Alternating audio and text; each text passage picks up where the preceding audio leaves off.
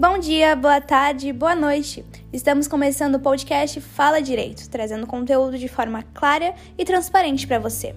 O podcast faz parte do projeto Observatório Universitário de Cidadania, uma parceria do curso de Direito da Católica de Joinville com a UDESC, sob supervisão do professor Jason Haler, que tem como objetivo trazer informações e dados à população sobre diferentes temas relacionados ao direito. E o Fala Direito é feito por nós, Bia, Isa, Ju, Lu, Manu e Nath, cinco estudantes da terceira fase de Direito da Católica. Hoje vamos ter como tema a segurança pública, trazendo dados sobre violência e criminalidade, e ainda vamos ter uma entrevista com Kátia Guiar, coordenadora da Central de Penas e Medidas Alternativas do Fórum de Joinville. Um problema que está cada vez mais presente e preocupando o brasileiro é a questão da segurança pública, por causa da crescente criminalidade e violência no país. E o Brasil tem um programa que coleta dados do sistema prisional brasileiro, que é o Infopen, e ele fornece informações sobre os estabelecimentos penais, sobre a população, os recursos. E a última atualização foi feita em 2020 e conta com dados referentes a 2019. E segundo o Infopen, em 2019, então, o Brasil tinha população prisional de 755 mil pessoas sendo que há cinco anos atrás esse valor era de 473 mil.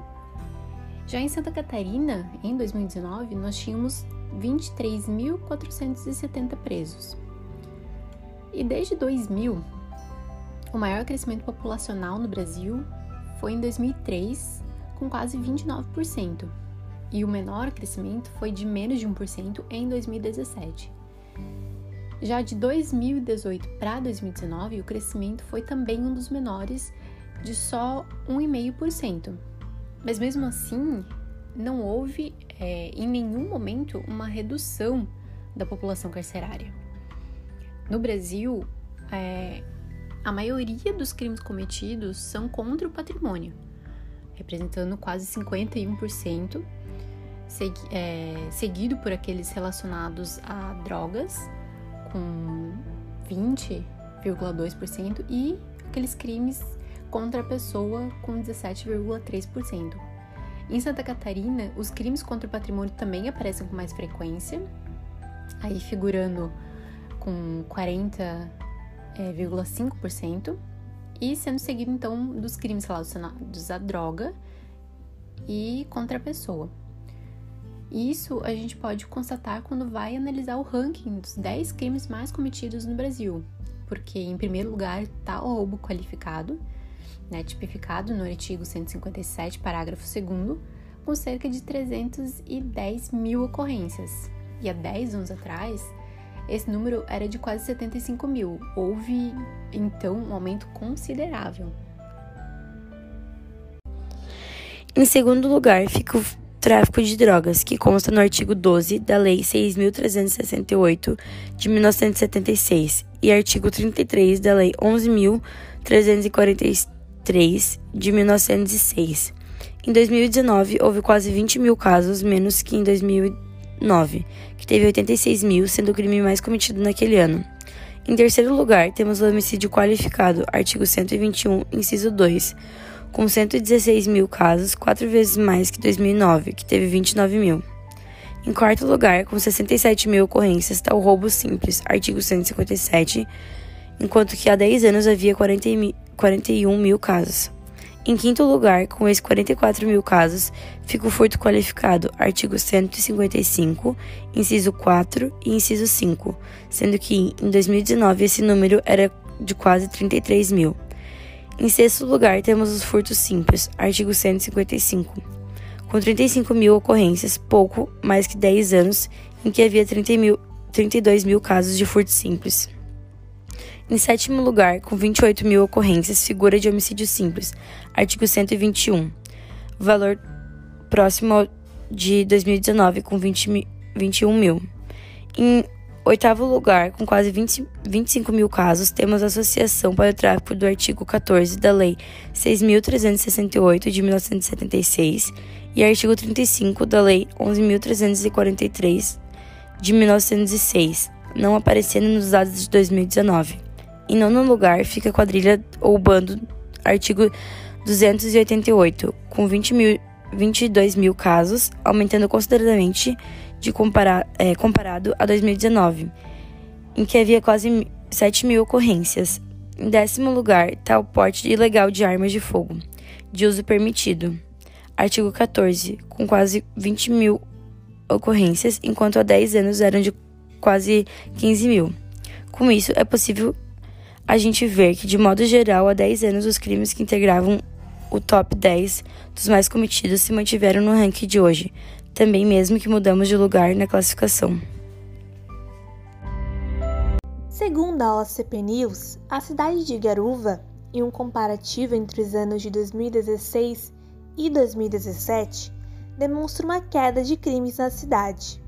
Em 2016, a pesquisa diz que houveram 12 homicídios, mas no ano seguinte foi registrada uma queda de 83,4%, sendo apenas dois homicídios, e um deles em confronto com a polícia. Já os roubos em propriedades privadas, que também assustava bastante a população, passaram por ações de inteligência e caíram de 28 para 3. É importante falar que a Polícia Militar também atuou notavelmente para encerrar alguns esquemas de tráfico de drogas na cidade, contando com 23 operações durante o ano. A participação do executivo, que triplicou o repasse de verbas para custear o programa de rádio patrulha, o envolvimento do legislativo sobre a sobra perante a redução de manutenção da estrutura e, é claro, o envolvimento da cidade influenciaram a queda nos números de crimes, aumentando assim a segurança pública no município. Vamos falar aqui que a gente tentou entrar em contato com a delegacia da cidade de Garuva para buscar mais informações e também informações mais atualizadas, mas a pessoa que nos atendeu não conseguiu nos dar essas informações. E agora vamos receber Kátia Guiar, coordenadora da Central de Penas e Medidas Alternativas da cidade de Joinville. Bem-vinda, Kátia! O pacote anticrime já completou mais de um ano como a senhora avalia tais medidas depois desse período? Bom, com relação à lei anticrime, né, que, que entrou em vigor, é, ainda temos muito, muito, muito a, que, a, a se desenvolver, né? Além de se envolver, é realmente se fazer cumprir e deixar a impunidade. É, não só com relação à lei, mas com relação aos direitos, aos deveres, temos muito que crescer ainda. Qual a maior vantagem que você vê nas penas alternativas em relação às penas tradicionais, como detenção? Eu acredito fielmente que o objetivo principal das penas e medidas alternativas está em acompanhar e, e trazer né, para essa pessoa que está em cumprimento de penas restritivas de, de de direito e até de liberdade, trazer mesmo essa reconstrução social na sua vida, né? Trazendo uma responsabilidade, porque o modelo punitivo ele já teve em audiência, né? Não o modelo punitivo, mas a punição já foi executada.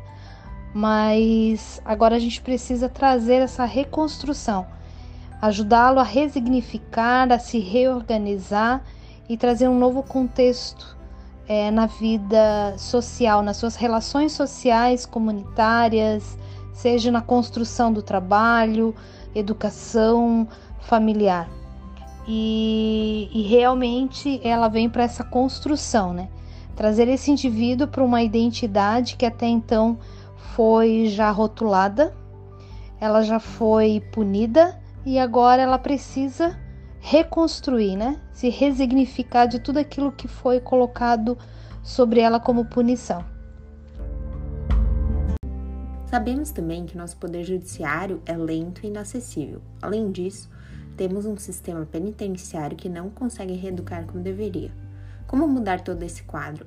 As PSCs e medidas alternativas ajudam neste caso?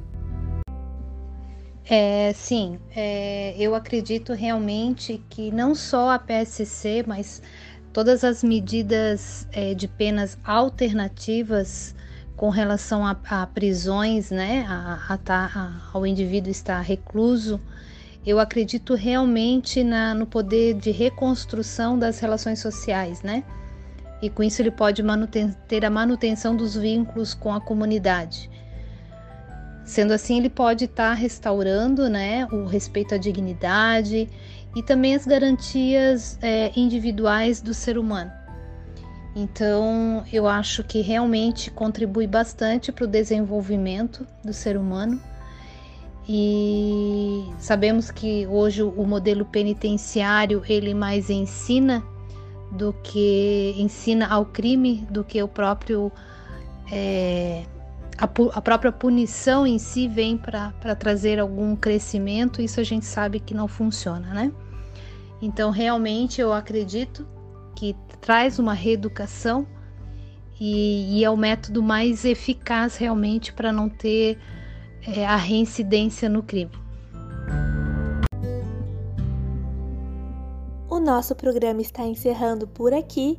Mas fique ligado no episódio da semana que vem, nesse mesmo horário e lugar. Aproveita e segue a gente lá nas redes sociais. É arroba Fala Direito Católica. Comenta o que você achou, se tem alguma sugestão ou alguma crítica. Deixa a gente te ouvir também. Nos vemos na próxima sexta com mais episódio do Fala Direito.